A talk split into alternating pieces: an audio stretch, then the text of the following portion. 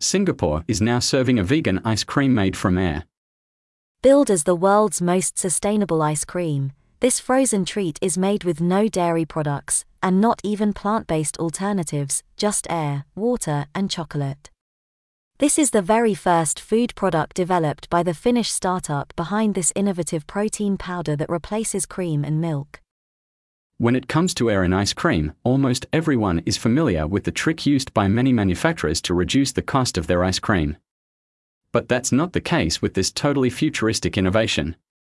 This is a vegan ice cream developed by the Finnish startup Solar Foods with a recipe designed to prove that it's possible to reduce the carbon footprint of the food chain without relying on animal farming.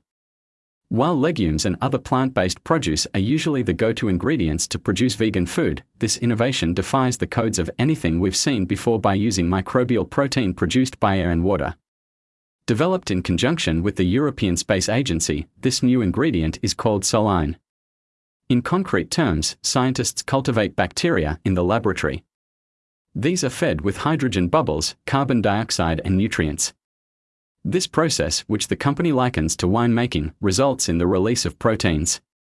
The researchers are then able to capture them and dehydrate them, giving rise to a protein powder. Solar Foods has already obtained authorization to market food products made with this ingredient in Singapore. While 2024 was envisaged as the target for the first sales, a chocolate ice cream containing this ingredient has just been released. It is being served in an Italian restaurant in the city state. So, why is ice cream the first food to be made with this protein ingredient? The reason is simple since approval was given in Singapore last September, the company took particular interest in the dietary preferences of the local population, who are big ice cream fans. As for the choice of chocolate, it's the flavor that's most likely to appeal to everyone. In the long term, this ice cream will not be a one of a kind, since Solar Foods has already entered into a partnership with Japan's Ajinomoto Food Company. But this ingredient could also be used as an alternative to meat or poured into drinks. However, for the time being, Solar Foods' home region of Europe has yet to give the green light to the use of this protein powder in consumer foods.